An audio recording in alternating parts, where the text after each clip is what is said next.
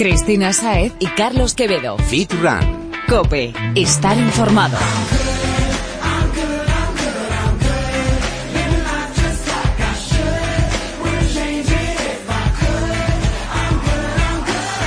Bienvenido Fitrunner, gracias por escuchar Fitran Cope, tu programa de fitness, running y nutrición deportiva. Empezamos la carrera hacia el programa número 100, como nos retó la semana pasada el velocista Guillermo Rojo. Muy buenas Chris y bienvenido Fitrunner. Volvemos después de celebrar nuestro 50 podcast con mucha fuerza y con grandes expertos que nos van a, nos van a hablar de temas súper interesantes. Interesantes y útiles, porque esto se trata de que hagas las cosas bien, con cabeza y consiguiendo el mejor resultado. Para eso estamos. Y apunta también las redes sociales del programa para enterarte de las últimas publicaciones. Estamos en Twitter, arroba fitran-cope, en facebook.com barra fitrancope y también puedes encontrarnos en Instagram. Somos fitran-es. Úsalas para trasladarnos tus dudas y los temas que más te interesan y que quieras que tratemos aquí en el programa.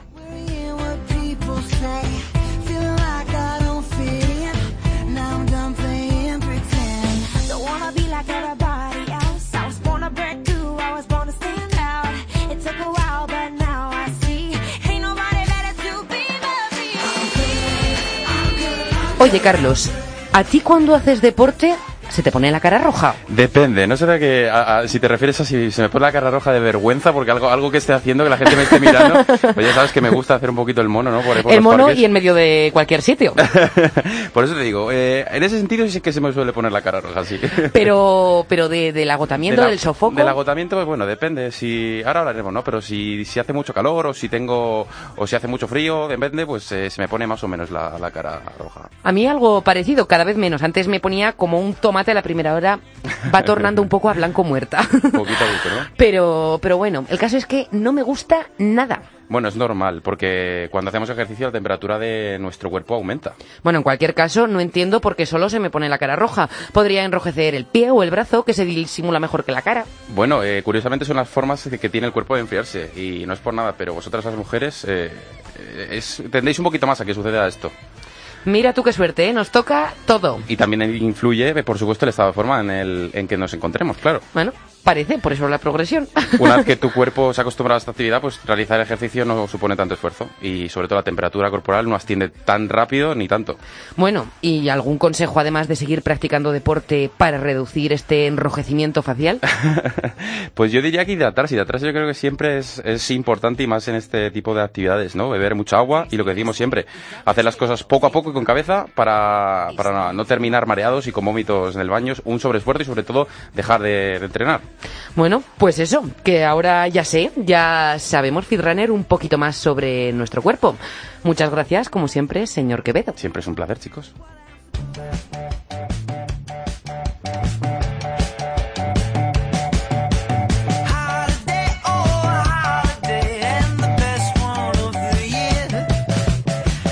Tenemos preparada la primera invitada de esta semana. Vamos allá. Guerrera como ninguna ha puesto su cuerpo al límite con pruebas como el Ironman o el Ultra Trail. Y su próxima parada se las trae. Cuéntame, cuéntame. Competirá en dos semanas en, la ultra, en el Ultraman más duro del mundo, el Ultra Tri, que se celebrará en Motril, Granada. Toma ya, además es una de las pruebas más duras y exigentes de todo el panorama internacional. Casi nada, tres días a tope, 10 kilómetros a nado y 145 en bici para el primer día. Ahí es nada, que será además el miércoles 25 de mayo. Y ojo que esto continúa con 276 kilómetros más en bici el segundo día y para culminar ya el tercero, 84 kilómetros corriendo. Una barbaridad. Y que lo digas una auténtica locura. Vamos a saludar a esta Ultra Woman, Aina Martínez Atienza, ultrafondista balear. Bienvenida, Aina. Bienvenida. Hola, ¿qué tal? ¿Cómo estáis? Encantados de que estés aquí con nosotros. Queríamos preguntarte por esta carrera de la que estábamos hablando, que es que es una auténtica, es una auténtica pasada. ¿Por qué? ¿Por qué eliges esta carrera, no? ¿Qué, qué la diferencia? Bueno, yo en principio eh, quería mm, hacer una aquí en España, porque cuando debuto en una nueva distancia me gusta hacerlo en España, aunque también compito fuera, pero me gusta cuando debuto eh, hacerlo en España por el tema de no hacer viajes, no estar tan cansado y todo esto. sí, que el cuerpo lo nota. Exactamente, pero realmente cuando me puse a investigar y mm, vi la web, vi el entorno donde se iba a realizar esta prueba, la dificultad que conlleva porque es en plena sierra y, y, bueno, pues enseguida me puse en contacto con la organización y la verdad es que súper bien con ellos porque em, contestan rapidísimamente, me aclaran todas las dudas. Entonces dije, bueno, pues este tiene que ser mi primer Ultraman sin duda alguna. Bueno, yo la pregunta es cómo se prepara una, una carrera, una prueba, sobre todo de estas características, porque me pilla completamente. El ultrafondo es una de las cosas, uno de los eh, límites que tengo, de decir, ¿cómo realmente preparas? Hombre, se supone que ya llevarás un bagaje, ¿no?, eh, anterior, pero ¿cómo preparas toda, toda esta densidad de kilómetros entre correr, nadar y montar en bici? Bueno, pues la verdad es que hay que echarle muchas horas. Yo eh, creo que hay tres bloques que son muy importantes. Primero, eh, lo que hay que tener claro es que realmente quieres hacer esta prueba, pero no solamente hacer el día de la prueba, sino entrenar todos los meses anteriores. Hay que tener mucha constancia, hay que vencer a la pereza, hay que madrugar. Eso es muy importante, pero también en segundo bloque yo pondría que te tienes que poner en manos de profesionales porque muy importante son muy largas y al cuerpo le estás dando mucha caña. Entonces, eh, por ejemplo, la prueba de esfuerzo es imprescindible. Es imprescindible. Yo me la hice con un buen profesional, con, con gases y, y, bueno, pues es para saber cómo está tu corazón, cómo está tu cuerpo. Saber que no te falla nada y que puedes embarcarte en este reto. Exactamente. Y luego, por ejemplo, el tema de bici, vas a estar tantas horas en la bici que tienes que hacerte un estudio biomecánico, sí o sí. Y, y, por supuesto... y llevar un buen culot. Eso es muy importante. y, y por tercero, el, el, estudio de la técnica de carrera. También para aprender realmente cómo tienes que correr, eh, intentar eh, ahorrar toda la energía posible, porque son 84 kilómetros, entonces es muy importante. Y ya como tercer punto, eh, a mí me gusta cuidarme mucho, eh, la alimentación, la dieta, yo soy vegana y, y entonces, claro, de esta manera pues tengo los músculos mm, bien cuidados, la sangre, así consigo una recuperación más rápida. Y, y, bueno, temas como por ejemplo el ir al fisioterapeuta mínimo dos veces a la semana. Sí, sí, sí. Eh, sí, al final los tenéis que, al final tenéis que cuidar como auténticos Ferraris, ¿no? Porque hacer, hacer todo este tipo de, vamos, de distancias te, tiene que llevar por detrás pues como dices, ¿no? Fisioterapia, entrenamientos y demás. Oye, ¿y, ¿y, hay lugar para el entrenamiento de fuerza, Ina? El entrenamiento de, fuerza es imprescindible. Es muy importante, primero, para evitar lesiones y segundo, mm, porque realmente se nota mucho a la hora, por ejemplo, de subir montañas, es, te da un punto de fuerza que es impresionante, se nota muchísimo. Yo, por ejemplo, hago dos sesiones de fuerza a la semana, me voy con unas amigas con mi amiga Mari Paz y mi amiga Moira al parque. ¿Las saludamos a ellas también? sí nos llevamos las pesas, los elásticos, nos ponemos ahí como locas a hacer abdominales y mm, la verdad es que es muy importante el entrenamiento de fuerza, sí.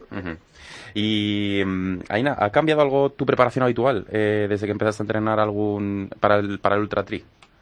Pues principalmente eh, ha cambiado el, en el tema de la natación, porque yo cuando me apunté eh, solo había nadado hasta 5.600 metros.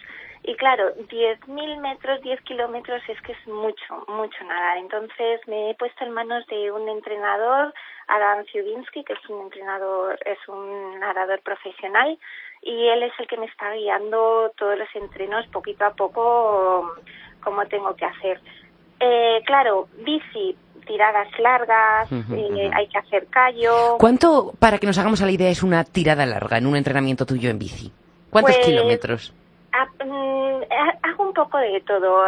Por encima de 100 los tienes que hacer bueno, nada, un paseíto en bici. Claro, pero bueno, estos meses pues estoy haciendo mucho de 200, incluso hace una semana he hecho la cicloturista Mallorca 312, que son 312 kilómetros.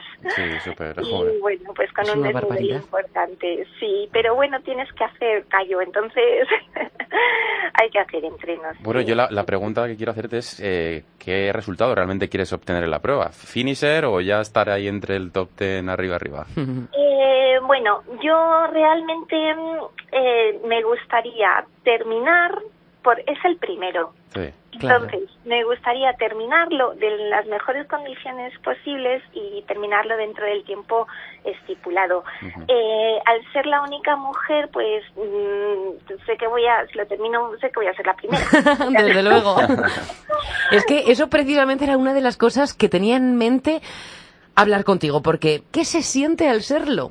Bueno, eh, realmente a mí mm, yo prefiero que haya más mujeres, me da mucha pena porque hay- el que haya más mujeres me da primero un puntito ahí de competitividad. Sí, de motivación. Eh, sí, que cuando llevas 300 kilómetros en el cuerpo, entre unas cosas y otras, y estás muy cansada, ese puntito te ayuda a Sí, sí, te seguir hace falta. todo, ¿sabes? Sí. Y luego, aparte, como lamentablemente no somos muchas las mujeres, cuando hay más mujeres tenemos ahí una complicidad que al final consigues hacer grandes amistades, ¿sabes? Y, Sí, y por eso luego. a mí me, me, me gusta que haya más mujeres. Pero bueno, yo desde aquí animo a todas las mujeres a que se pongan a hacer deporte porque los beneficios que, que van a tener, le van a notar enseguida, es que son, bueno, una maravilla. Increíbles. Exactamente. Y si no, que te lo digan a ti, ¿no? Por todas la- la- la- las competiciones sí, sí, que vas a hacer. Y bueno, las que ya has hecho, Yo porque los estoy- 7 Ironman y demás, madre mía. Yo estoy encantada, vamos, con esto. Y bueno, también al ser la única mujer, pues bueno, espero que se me vea un poco y así a ver si puedo llamar un poco la atención de algún sponsor para Seguro. competiciones Es- futuras. estoy seguro. Yo si fuera una, una- alguna gran marca, desde luego que contaría con gente como tú. Es, es increíble lo que, transmi- lo que transmites. Muchas gracias. Aina, una cosita, ya a nivel personal, el tema de lesiones, cuéntame, realmente, eh, ¿cómo lo, lo tienes? Eh, ¿Estás preocupada, no? ¿Has tenido, ¿Has tenido algún problemilla? ¿Cómo va el tipo de lesiones en este tipo de distancias tan grandes? Bueno, yo eh, realmente cuando terminé el Ultra Trail de Mallorca, que fueron 112 kilómetros corriendo por la montaña, eh, tuve problemas con, en las rodillas. Entonces, bueno, rápidamente me pongo en manos de profesionales porque es lo mejor que puedo hacer. Entonces, en tanto en fisioterapeutas como traumatólogos, me lo miro siempre, pero yo es que aparte me cuido mucho. Entonces, yo cuando termino mis sesiones de entrenamiento, me hago mis estiramientos, son imprescindibles, mi ducha de agua fría para terminar, Claro. eh, si me tengo que poner geles de recuperadores, me los pongo. Bueno, yo es que lo lo que que, lo que no sé es cómo sigues sintiendo las piernas después de toda esta barbaridad de ejercicio. O sea, No, porque se cuida mucho, se cuida mucho. Sí, sí, sí. A la vista está, madre mía. bueno, Aina, nadie, nadie pasa por aquí sin dejarnos un consejo. ¿Cómo animarías tú a aquellas y aquellos que están pensando en superarse con un reto como este, de estas características? Pues yo les diría que merece la pena, merece la pena. Y cuando tengan algún momento de decaimiento, de pereza, que piensen en lo que les voy a decir. Que cuando cruzas la meta, todo, todo habrá merecido la pena.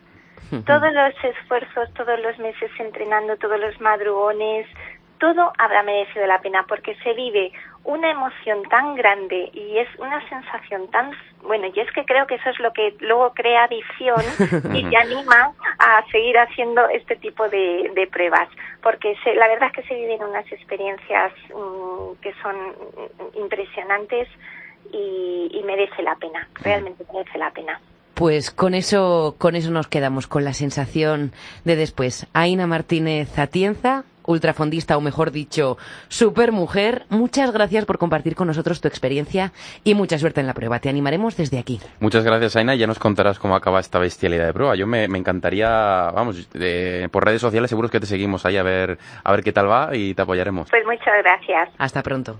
adiós un saludo Cristina Saez y Carlos Quevedo. Fit Run. Cope, estar informado.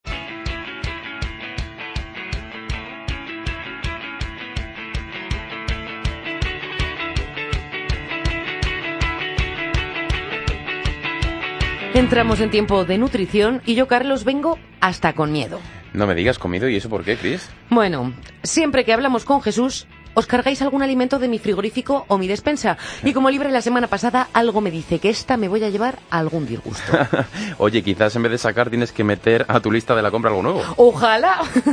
Vamos a ver qué es lo que nos cuenta Jesús antes de sacar conclusiones precipitadas. Eso está mejor, a ver si te calmas un poquito. Ya te lo diré. Jesús Santín, asesor nutricional de Balance Fit Club y nutricionista de Fit Rancope. Bienvenido a ver qué Bienveni- nos traes hoy. Bienvenido, Jesús. Buenas tardes chicos, gracias por, por estar aquí otra vez con vosotros. Gracias a ti siempre, Jesús. Celebramos la semana pasada los 50 podcasts hablando del HMB, un aminoácido conocido por sus beneficios, o mejor dicho, desconocido pero beneficioso. Y, a ver, a ver si, si esto cambia, que es un complemento súper, súper interesante. Pues sí, como nos contaba Jesús, que hoy vienes a hablarnos sobre algo con lo que ocurre un poco al revés, ¿no? Todos hablamos de ello, pero lo de los beneficios aún está bastante confuso. Las semillas. Sí, sí. Las hay de chía, de sésamo, de lino, pero vayamos por partes. ¿Qué se entiende por semillas en este contexto, Jesús? Bueno, lo primero es saber siempre que el tema de las semillas se ha incorporado mucho gracias a las redes sociales, gracias a toda la gente que se dedica al mundo del deporte y que, bueno, cuelgan siempre sus fotos en Instagram y pues intentan un poco mm, sacar propiedades beneficiosas de, de los diferentes alimentos que se nos presentan y darle un poquito de color o de paladar a las diferentes a las diferentes a los diferentes recetas o platos que, que hacen. Entonces las semillas pues son muy muy muy socorridas pues para aderezar o complementar platos y aportarnos diferentes nutrientes. La Sabores, semilla en sí. sí no deja de ser la, la simiente o la pepita que, que forma parte de los frutos y que es lo que va a originar la nueva planta digamos que es gracias a la que surge otro nuevo otro nuevo tallo para poder generar esa planta de la, de la que procede nada más simplemente es eso Comentamos que hay un montón de hay un montón de tipos, tanto tanto como plantas, así que vamos a recuperar un poquito los beneficios para la salud de un Fit Runner. ¿Qué te parece? ¿Cuáles formarían el top el top 5 de, de estas semillas? Pues mira, seguro que muchos de los runner que, que nos escuchan lo habrán oído o lo habrán visto en las recetas. Pues, por ejemplo, las cinco típicas que están muy en boga. La chía es una de las, Sí, yo joder. creo que la que más eh, presenta. Mm. El lino también, o linaza, se conoce como lino linaza. Luego tenemos también la calabaza, Mm. Sí. el sésamo, eh, incluso ahora estoy empezando a ver en algunas recetas, incluso en las panaderías, la amapola, la semilla de la Anda. amapola. Entonces, estas cinco hay infinidad, de hecho, incluso hasta de cáñamo. Sí. Sí, hay gente que las está empezando a, a incorporar y demás.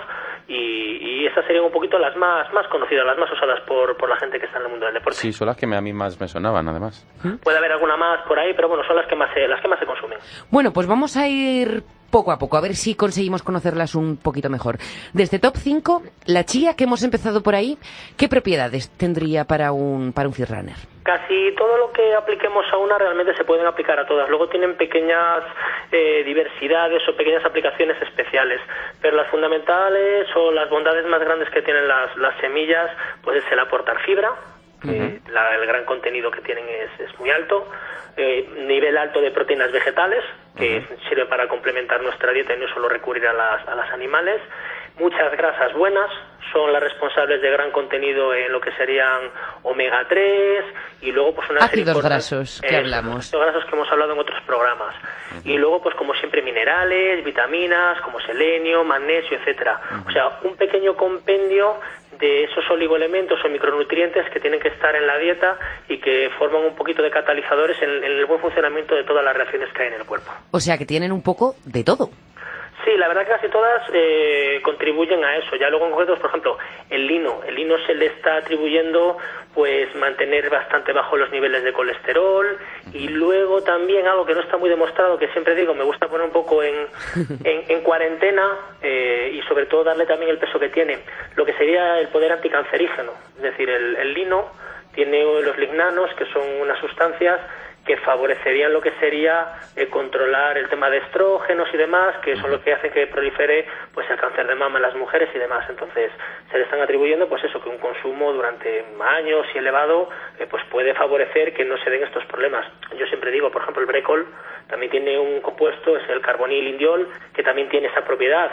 Mira, yo creo que me como mejor unas semillitas de estas que el brécol, ¿eh? no conozco a nadie que se haya curado solo comiendo brécol. Es decir, lo que quiero decirle a la gente es que esto no deja ser un complemento o puede ser una ayuda y todo lo que sumemos siempre va a ayudar. Pero de ahí a tener una propiedad curativa, pues ya tendríamos que ponerlo eh, muy en, tela de juicio. Oye, yo veo un montón de, fotos en Instagram y demás de, de super recetas fit de, con este tipo de semillas, de semillas de chía y demás y tal, y todas las veremos, pero ¿con qué realmente se puede acompañar esto? ¿Se puede acompañar absolutamente a todo? ¿Lo puedo meter incluso en el batido después de entrenar? A ver, yo he visto infinidad de, recetas. A nivel de forma de cocinarlo, de tomarla, eh, pues todo lo que sea crudo siempre es beneficioso, porque si contamos o tenemos en cuenta que es un alimento que tiene una cantidad de ácidos grasos altos, no someterlos a calor, es decir, no oxidar esas grasas, es beneficioso, con lo cual... O sea que las semillas cocinadas no. No es que no se debieran de consumir, pero si quieres aprovechar mejor las propiedades trituradas y evidentemente pues no cocinadas. Siempre sería a lo mejor las grasas cuanto menos se sometan a temperaturas altas, mejor, porque no se oxidan. Entonces, luego va pues un poquito en función del paladar. Hay gente que le gusta pues en el pan echarle la semilla de amapola porque da esa textura granulosa.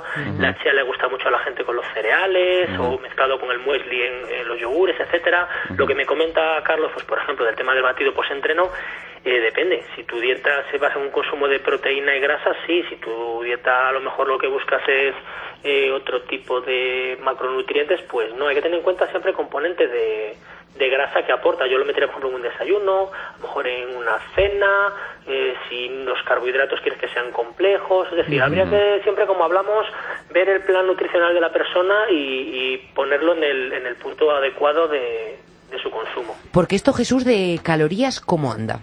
A ver, pasa igual si recordáis que el famoso aguacate, que es beneficioso, pero claro, al tener un contenido de ácidos grasos saludables, mm. tiene, aporta, por ejemplo, pues podemos hablar que 100 gramos de, por ejemplo, semilla de chía, si no recuerdo mal, podrían aportar aproximadamente unas 500 calorías. Me pasa que 100 gramos de chía es, un, es un cubo lleno de semillas. Es muchísimo, es decir, lo normal pueden ser pues 20, 25 gramos, pero bueno, que lo tengamos siempre en cuenta, que al final todo va sumando cuando nos damos cuenta siempre se nos descuadran un poquito los macros a la hora de hacer, de hacer nutrición. Pero es lo único, es decir, que hay que tenerlo en cuenta como una grasa buena, pero que es una grasa que aporta calorías. ¿Y tiene algo negativo esto al respecto? Pues en principio las semillas, eh, la única pega que pueden tener va también, recibe su beneficio, que es el de la fibra. Es decir, para, para gente que tenga problemas a nivel intestinal y demás, eh, pues el exceso de, consumo de estas de estas semillas pues puede generar irritación en colon y demás. Pero bueno, mm. como les puede generar cualquier tipo de consumo excesivo de fibra procedente de un vegetal. Es decir, no es la semilla por su naturaleza la que genera problemas, en la persona que tiene ese problema la que no la debería de consumir mm, en exceso, nada más. Yo te quiero hacer una pregunta porque mm, estamos diciendo todas estas cosas beneficiosas de las semillas, pero digamos que económicos, lo que es económicos, no son los paquetes de semillas. Entonces, a ver, como en el mercadillo, ¿nos dices una buena, bonita y barata? A ver, precisamente todo lo que sea eco, como hemos hablado otras veces, siempre tiene pues eh, un proceso de, mm, de preparado, un proceso de obtención mucho más caro. Siempre la manufactura es mucho más cara, puesto que se cuida los detalles, se elabora de otra manera, creo que se consume a gran escala, entonces siempre tiene un precio más alto.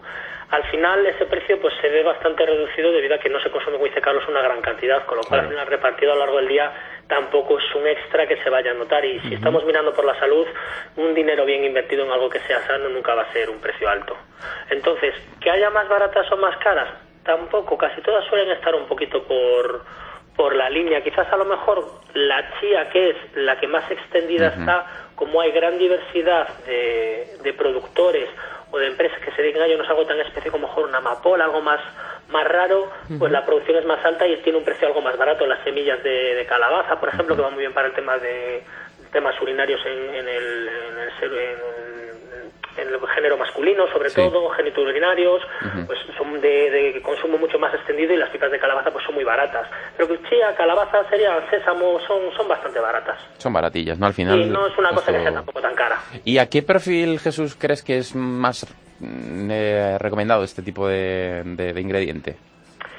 Pues yo siempre digo, si le queremos sacar un partido importante a los fitonutrientes, a todas las propiedades beneficiosas que nos ofrecen los alimentos hay que tomarlo de continuo, es decir, es para tomarlo, digamos, desde el comienzo. No podemos pretender cuando tenemos 60, 70, 80 años, tenemos algún problema, que empezar ahora a consumir nos vaya a solucionar la papeleta. Hay que empezar a consumirlo si de verdad quieres que te aporte ese, ese pequeño, ese decimal que va a sumar a tu salud, comenzar a tomarlo desde el principio para que con el uso de los años vayas previniendo eso. Es más una una nutrición preventiva, digamos, que curativa. Entonces, por eso le digo, no darle más peso ni más importancia al que tiene, pero hacer un uso continuado. Siempre digo, como los complejos vitamínicos. Llega a los exámenes y la gente toma un complejo vitamínico. No, el complejo vitamínico no actúa en los exámenes. hay que tomarlo con tiempo y con antelación. Sí, pero también hay que considerar con cuánto tiempo, cuándo debemos empezar a comer esas semillas. Pues cuanto antes mejor. Cuanto antes mejor, ¿no? Puede incorporar un niño, evidentemente mejor para dar no le puede gustar tanto, pero son válidas para cualquier rango de edades, no mm. tiene ningún tipo de contraindicación. Entonces, si tú, siempre digo, a tus hijos, a tus pequeños que tienes a tu alrededor, les inculcas un hábito sano, luego realmente no les va a costar comer bien. Totalmente. No han conocido el comer algo que no sea saludable, con lo cual estás haciendo un favor porque no les estás luego poniendo el problema de que se lo tienes que quitar. pues lo cual, todo lo que acostumbres desde pequeño, sea un lenguaje, sea una forma de alimentación, sea unos modales, es una cosa que se va cogiendo de manera innata. Con lo cual, siempre que queramos introducir algo bueno, saludable, hagámoslo desde pequeños. Mm, bueno, Jesús, pues nos quedamos con estas cinco, bueno, seis han sido al final, chía, lino, calabaza, sésamo, amapola y el cáñamo.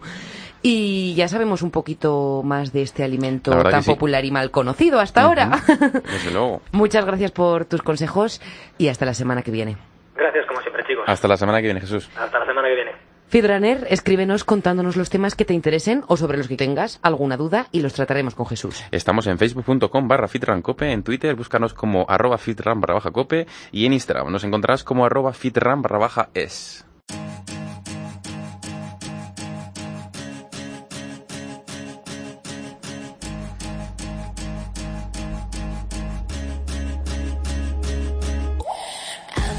Cris, hablamos mucho de la preparación y la ejecución de los ejercicios eh, y consideramos mucho las capacidades físicas de cada runner y las, las características de cada disciplina.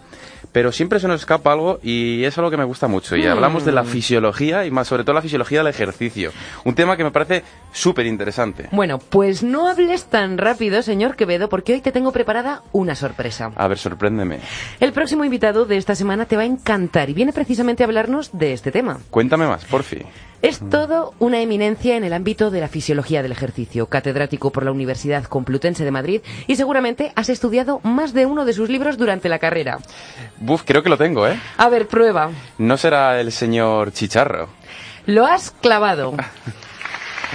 Qué bueno. ¿Qué te parece pues me parece que estoy deseando saludarle.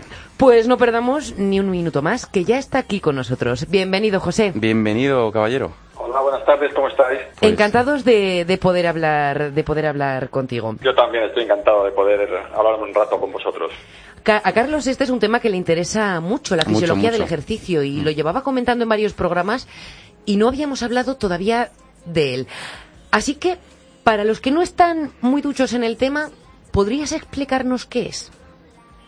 Bueno, en realidad la fisiología del ejercicio trata de estudiar las respuestas del organismo al estrés que supone el ejercicio y quizá lo que sea más importante o lo que es más importante, las adaptaciones que se producen como consecuencia de la aplicación regular de ese ejercicio eh, y que tiene mucho que ver con el rendimiento, claro.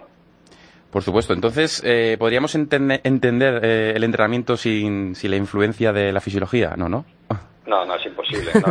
el entrenamiento se basa en, en la fisiología también hay una parte, obviamente, que, que, es, lo que se ha venido a llamar clásicamente el arte de entrenar, y eso significa cómo distribuir las cargas. Cada entrenador tiene su, tiene su, su método, pero, pero hay unos pilares básicos que ningún entrenador va, va a romper, no va a tener en cuenta. Entonces, por eso, una gran parte del entrenamiento, cualquier disciplina deportiva, pues obviamente tiene que ver con la, con la fisiología del ejercicio. Yo quiero preguntarte, José, por el tema de la fuerza. ¿Cómo podemos aprovechar la fisiología humana en el entrenamiento, en el entrenamiento de fuerza? Entiendo que me preguntas por el entrenamiento de fuerza aplicado específicamente o especialmente en corredores, ¿verdad?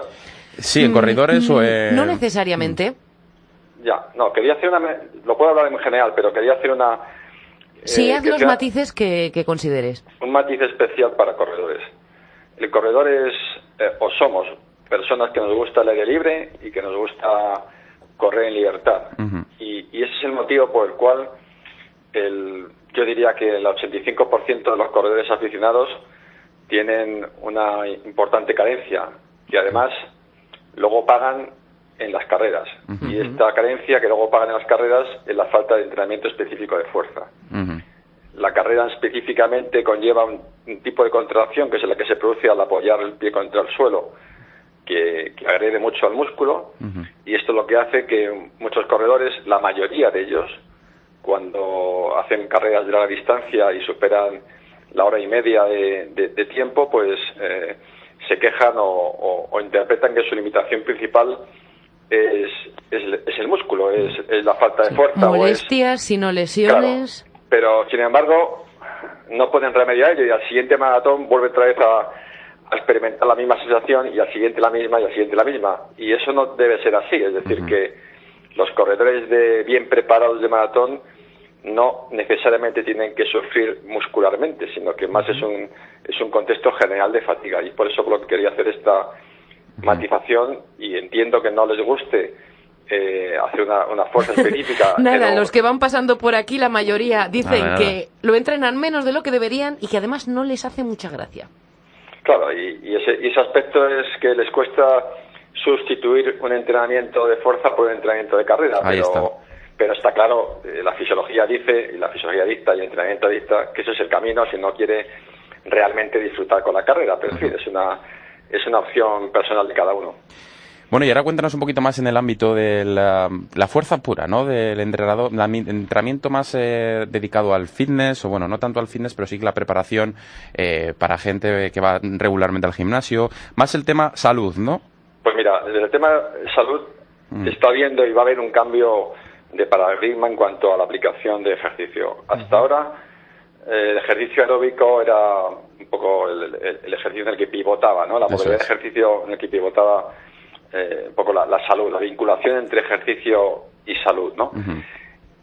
Y esto, esto va cambiando poco a poco a lo largo del tiempo y, vamos a asistir dentro de no muchos años al vínculo de ejercicio principal como la fuerza y vinculado a la salud. Y esto es porque en el fondo, nosotros desarrollamos a veces problemas de órganos centrales como el corazón, que es el que más nos preocupa, no tanto porque el corazón enferme por no moverse, sino porque hay condiciones eh, ambientales, por decirlo de alguna forma, dentro del organismo, que hacen que ese corazón sufra las consecuencias de, de, ambientes eh, internos pues mal controlados. Y esto en gran parte viene dado porque la porque el músculo no, no está bien adaptado o no, o no le entrenamos adecuadamente.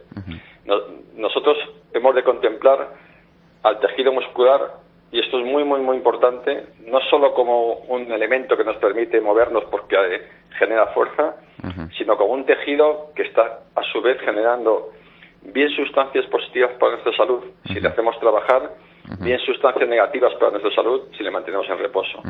Y es por eso por lo que digo que la fuerza, además de, estar muy vinculada a, la capacidad funcional del sujeto y, a, y, además avanzarlo cada día, es un limitante muy importante también en, ciertas edades. Según avanzamos la edad, perdemos fuerza muscular, perdemos masa muscular y, empezamos a tener problemas verdaderos, incluso ya de dependencia de muy altas, ¿no? Claro. O muy avanzadas. Dependencia, ¿no? Al final el tema de la fuerza, muchas veces hemos pasado, han pasado por aquí gente, como además tienes ahora un curso con, con el señor David Marchante, con Power Explosive. Con Power Explosive. Gran, gran, amigo nuestro. Y hemos hablado justo con él esto, ¿no? El tema de la fuerza aplicada a la salud y aplicada, por ejemplo, pues a la, a la dependencia o no de sujetos, pues a partir de 40, 45 años o 50, donde sí que está claro que, que la bueno, existe esa patología, ¿no? Que, se llama sarcopenia, ¿no? Que realmente esa pérdida de masa muscular y que ah, valorada con un entrenamiento de fuerza, pues podemos retrasar incluso esto y, que luego al final eh, seamos no, no tan dependientes, ¿no?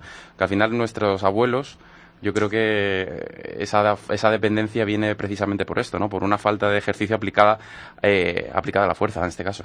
Claro, está, está claro, pero además será en, prácticamente, no en todas las edades, pero, especialmente en edades avanzadas, pues si tú analizas por qué una persona cuando se tropieza se cae, uno de los motivos es porque cuando aterriza con su con el pie no tiene suficiente fuerza para sujetar el peso corporal, ¿no? Entonces, a mí, a mí me gustaría que poco a poco fuéramos sustituyendo el concepto de fuerza como lo que proyecta como tal. Voy a hacer fuerza significa voy a hacer levantar grandes pesos, claro. persona muy forzuda, gran desarrollo muscular. Sí, me voy a poner como culturismo y demás, sí, está más y, y, la fuerza tiene dos ventajas muy, muy importantes. O tiene, tiene, tres. La primera es que es muy agradecida. En cuanto mm. comienzas a hacer fuerza, te devuelve la fuerza una adaptación que notas. Lo segundo que son programas que provocan mucha mayor adherencia. Mira, bajo mi punto de vista, el, binomio ejercicio aeróbico salud ha fracasado porque la, realidad es que cada vez hay menos gente en el mundo que hace ejercicio y esto porque para obtener beneficios de, a través del ejercicio aeróbico o bien lo haces muy intenso o bien necesitas mucho tiempo. Y las personas que no están muy entusiasmadas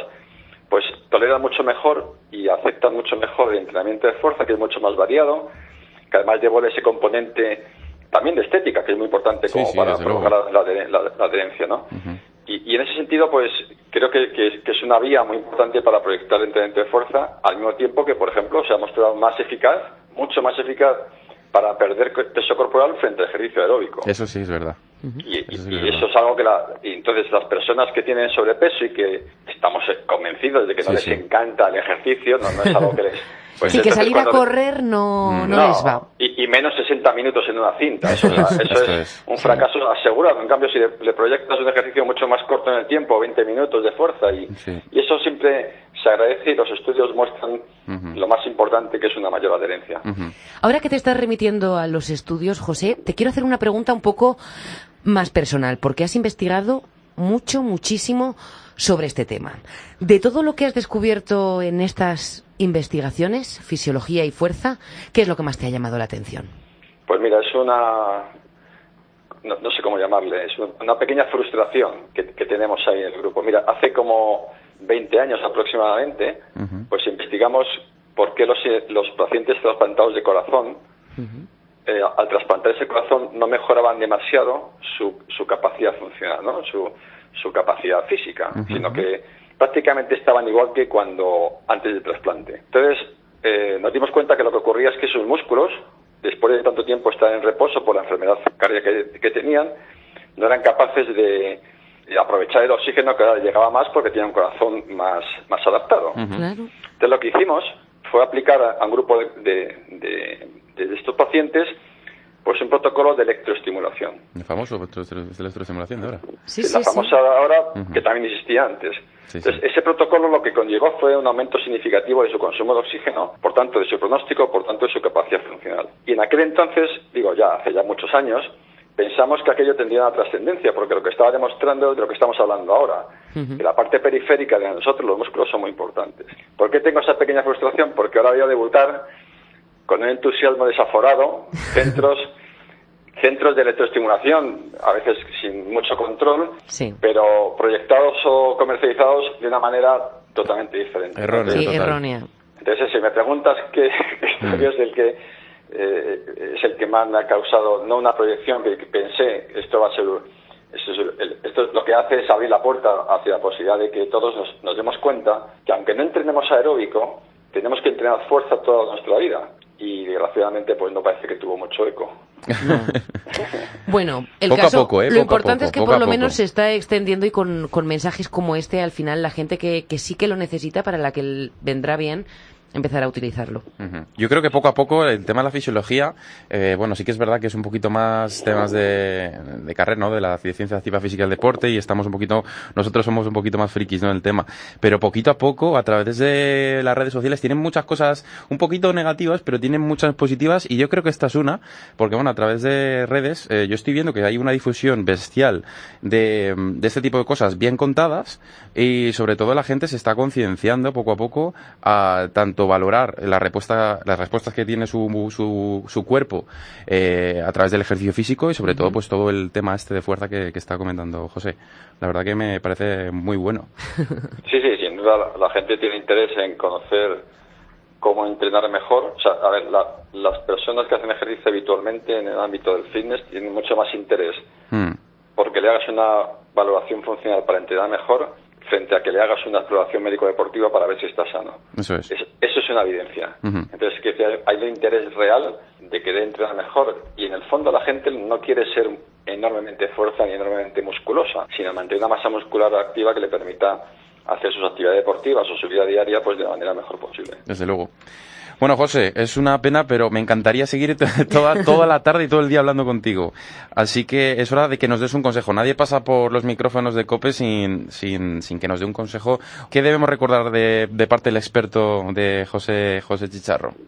Pues mira, yo cada vez me convenzo más de que hay que hacer ejercicio para divertirse. Que todos nosotros tenemos muchísimas obligaciones y creo que hay que escuchar más al cuerpo. No debemos preocuparnos ni ponernos tristes porque un día descansemos, sino que debemos de buscar en cada momento aquello que mejor o que más nos satisfaga y eso va a llevar a que al final, sin ningún objetivo quizá concreto, si lo hay estupendo, pero cuando a uno le pregunten por qué hace ese ejercicio, no sepa muy bien la respuesta, simplemente que, que lo haga, pues, la respuesta va a ser cogerse de y decir, pues no lo sé, lo hago porque es una parte más de mi vida, ¿no? Eso sería la respuesta que yo esperaría recibir, espero, dentro de...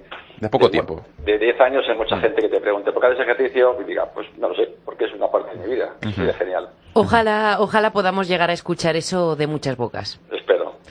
José Pérez López Chicharro, excelencia de la fisiología del ejercicio, ha sido un grandísimo placer escucharle. Muchísimas gracias por atendernos. Un placer, José, y espero conocerle algún día en persona. Seguro, seguro que habrá oportunidad. Un abrazo fuerte. Gracias. Adiós.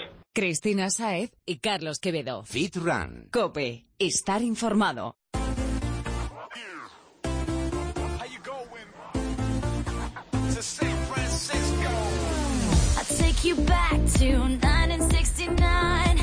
Y se acerca otro de los momentos álgidos de este programa y con él la hora de que conozcas el ejercicio de esta semana. Presta atención y añádalo a tu rutina, freerunner. Y no hablamos de un ejercicio cualquiera o parte cualquiera, sino de el reto que nos presenta nuestro entrenador Paco Ming.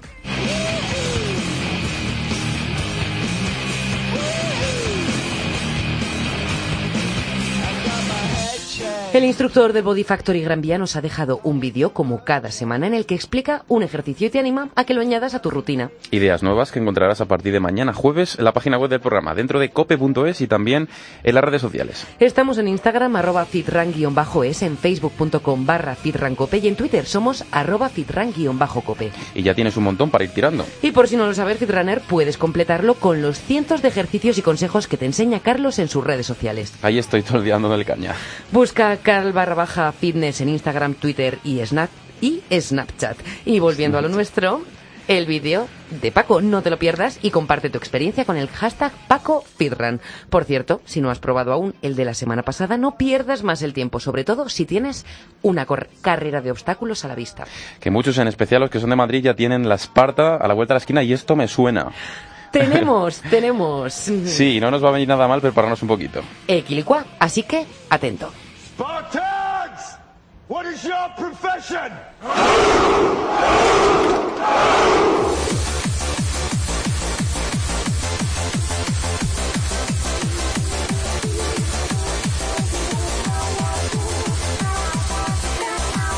Bueno, precisamente ante la llegada de estas carreras, que como todas aumentan de manera exponencial con la llegada de la primavera y del buen tiempo, hemos contactado con un gran experto para que nos dé algún consejillo antes de ponernos en la línea de salida. Y es que no es un nombre cualquiera, es el director de la Spartan Race en España.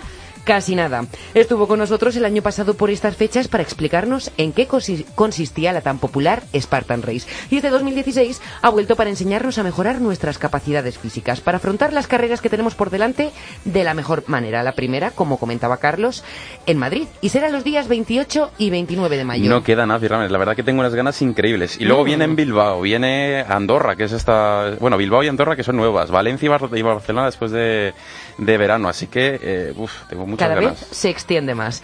Bueno, vamos a escucharle y a ver qué nos cuenta. Ángel Sanz, coordinador y director de la Spartan, diseñador de carrera de obstáculos y representante español en la Spartan. Bienvenido, Ángel. Hola, muchas gracias. Bienvenido. Ángel, tenemos la Spartan Race de Madrid a la vuelta de la esquina, así que vamos al grano. ¿Con qué tipo de ejercicios podemos preparar esta carrera de obstáculos, sabiendo claro que las pruebas serán secretas hasta que se inicie la prueba? Bueno, eh, la ventaja de ser secretas es que hay que prepararse un poco todo. ¿no? sí. Eh, y ahí pues pues pues, pues o sea, la verdad es que tenéis un montón de expertos que dan consejos súper buenos y, y súper orientados a, a, a, lo que realmente va a ser va a ser una carrera un poquito más dura que el año pasado. Mm. Eh, mm, sí, sí, va a haber un poquito más de montaña. Bueno, bueno. Sí, con lo cual yo trabajaría, trabajaría la, fuerza y las piernas, ¿no? especialmente. Y, y luego también pues depende del, reto que estés afrontando. La de 5 kilómetros, la sprint, o la de 13, la super. Eh, donde, o la bestia. Eh, bueno, la bestia en, Madrid no va a ser. La bestia eh, todavía aquí. La, no, la bestia la primera la vamos a hacer en Andorra. Ajá. Pero, Qué bueno. pero, pero exactamente, o sea, si aquí la de Madrid, la 5, la de 13, pues si vas a hacer la de 13 hay que trabajar bastante más la carrera, porque al final es una, una carrera de resistencia. Y en la de 5, pues pues un poquito más la fuerza va a ser más, más determinante que la, que la carrera, porque al final los obstáculos, eh, proporcionalmente hay muchos más obstáculos en la de 5 que en la de 3. ¿Qué distancia? Bueno, Ángel, ¿y cuántos días deberíamos dedicar en nuestra semana entonces, tanto a la fuerza como a la carrera, en una y otra carrera? Sí, pues mira, eh, yo creo que, que hay dos planteamientos de la, en esta carrera. Si lo que quieres es, es competir y, y dejarte ahí todo, y la vida y todo esto, bueno, pues eh, eso es un entrenamiento que puede ser tan, tan intenso y tan, y tan duro como quieras. Hay gente que entrena 6 o 7 días a la semana. Sí, sí. Eh, pero el resto de los humanos, los, como yo... Sí, los que tenemos más obligaciones. Exactamente. el resto de los humanos que, que, simplemente hacemos esto para, para, disfrutar y para tratarnos un poco a nosotros mismos, yo te diría que con tres días a la semana, eh, una horita, entre, entre media hora y una hora de ejercicios bien planificados, se afronta la de 5 kilómetros con bastantes garantías eh, con bastantes garantías. No vas a ganarla, ni mucho menos. Habrá obstáculos que a lo mejor no puedes pasar, pues nada, pues te haces tus burpees como, como, como, como cualquier otro hijo de vecino. Y, y, nada, y, exactamente, y, ya está, y simplemente disfrutas de la experiencia, que yo creo que eso es... Ahora que has dicho los burpees, yo te quería proponer, ¿por qué no para la próxima los bajamos? 30 son un montón. Aumentar, aumentar, aumentar, aumentar. 30 son una barbaridad. 30, 30 pero chicos y chicas no, pero fijaos una cosa. Eh, hemos hecho una cosa este año, que, el año pasado hicimos alguna prueba, y es que este año se pueden compartir. Anda. Eh, sí. Entonces, y eso es algo que especialmente las chicas son unas expertas. Sí, creo que a mi chico le va a tocar hacer unos cuantos por mí. Exacto, exacto. Entonces, eh, pues eso, si, si uno no pasa y otro no, pues oye, pues compartimos los burpees y seguimos. Y eso es una de las cosas que van un poco, en, no en la, en la tanda élite, ni estos, pues, los, los atletas que quieren a ganar, ahí todo el mundo tiene que hacer, es individual y todo, cada uno tiene que hacer lo suyo, pero, pero en la Open eh, podemos compartir. Eso es un, avance y una novedad que tenemos este año. Bueno, hablando de burpees, Ángel, eh, bueno, que es que como dices, eh, siempre que nos saltemos uno tenemos que hacerlos y demás. hay uno de los obstáculos que a mí, bueno, como entrenador y demás, cuesta también formar un poco, es el tema de subir la cuerda. Consejo de Ángel, ¿cómo se prepara Ángel la cuerda para la Spartan Race? Pues la cuerda eh, es muchísimo más fácil de lo que nos imaginamos, mucho más fácil porque la, sorprendentemente la cuerda se sube con las piernas y no se sube con los brazos. Entonces, eh, es tan fácil como que un entrenador te diga cómo se suba. Es muy técnico. Eh, de verdad no, porque te lo enseñan. O sea, yo he conocido a gente que corría la, que corría la carrera a las 3 de la tarde, se presentó allí a las 11, un entrenador le enseñó a subir la cuerda y a las 3 de la tarde la subió. Entonces, no es tan difícil como parece, eh, pero es una técnica, es, es, es, entender cómo se hace el anclaje con los pies para poder empujarte con los pies en lugar de, eh, de tirar con las manos. O sea, que nos anclamos a la cuerda con los pies. Con los pies, sí, sí, sí. O sea, es, eh, es como si fuéramos una especie de, de gusanito, ¿sabes? Tú te anclas con los pies lo más arriba posible cerca del pecho para luego tirar con los pies hacia abajo y tu cuerpo sube. Esa es la, esa es la técnica. hay muchos vídeos en YouTube que te explican. Y otro de los obstáculos que más suele repetirse, que este, bueno, aquí no vemos a mucha gente haciendo barpees, ¿no?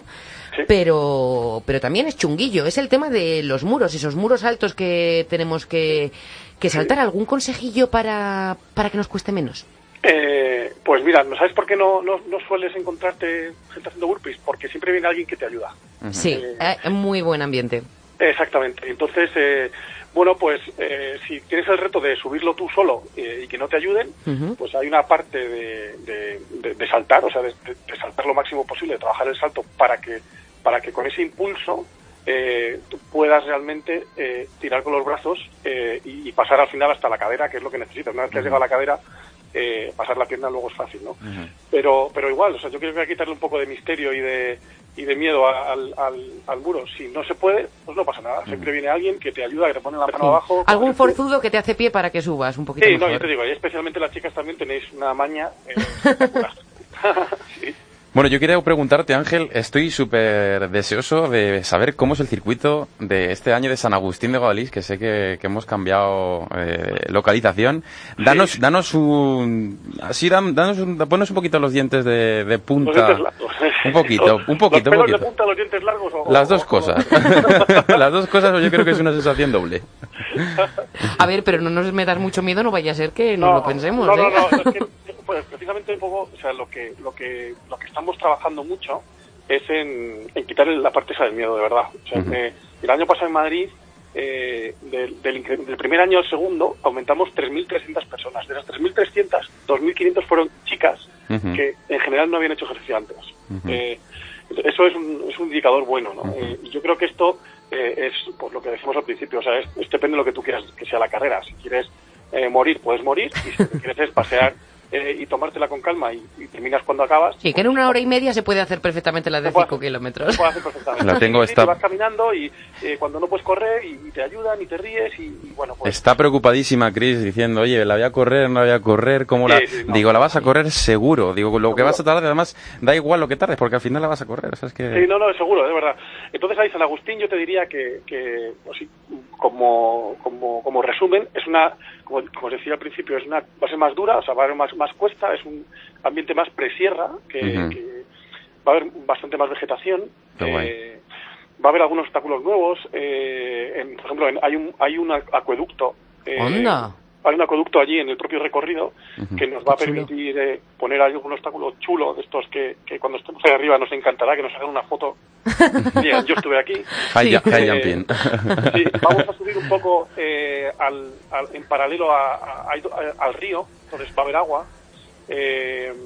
y luego, pues, va a haber ahí, pues, es, a ser la de 13 que es la de 5, va a haber momentos eh, especialmente duros de, cuestas arriba en, momentos que no las necesitas. o sea, que va a ser eh, más tipo Barcelona que la última en Rivas. Va a ser, sí, desde luego se parece más a Barcelona que Rivas. Qué guay, eso es una buena noticia. Pues Ángel, nadie pasa por estos micrófonos sin dejarnos un consejo, así que ¿Qué consejo das a todos los espartanos que están esperando ansiosos como nosotros la carrera del 28 y 29? Pues para mí, eh, la palabra sería actitud. O sea, que lleven la actitud correcta, cada uno en función de los objetivos que tenga eh, la actitud del, que, del que quiere ganar, eh, que la lleve hasta el fin, los que quieren compartir allí algo con sus amigos y con su gente, que la lleven hasta el fin, una actitud de, compañerismo, de generosidad, y los que quieren simplemente divertirse, pues que lleven esa, esa actitud. Es, es lleva la actitud correcta, porque es la única garantía, de verdad, que al final saques lo que tú quieras de esta, de, esta carrera. Pues, pues a divertirnos iremos y con, y con muchas ganas. Ángel Sanz, director de la Spartan en España, un placer que nos hayas vuelto a hacer un hueco en tu agenda este año y a ver si podemos saludarnos en el recinto. Mejor antes que después del barro. Muchas gracias. yo, prefiero, después, después, sobre todo. Bueno, pues un abrazo pringoso. Gracias Ángel pues. y bueno, nos vemos prontito. Nos vemos muy pronto. Venga, un abrazo. Hasta luego. Chao, adiós.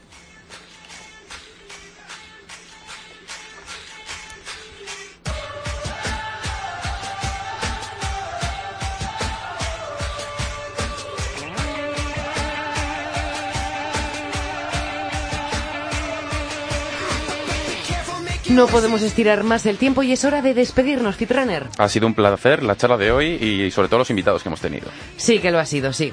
Gracias por estar al otro lado, Fitrunner, como cada semana y hasta la semana que viene. Hasta la semana que viene, señor Quevedo.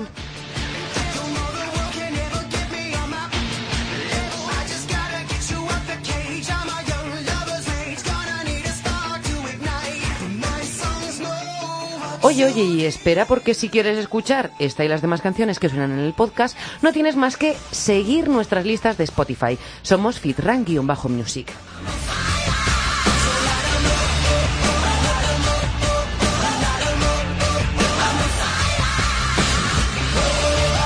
Pues ahora sí que sí, en la técnica ha estado Pedro Díaz Aguado. Pedro, gracias. Y a ti, Fitrunner, también, por estar ahí poniendo la oreja. Empieza nuestro trayecto hasta los 100, como te decíamos, y queremos que nos acompañes. Queremos seguir a tu lado. Muchas gracias por todo, por tu cariño y lo dicho. Estamos en contacto.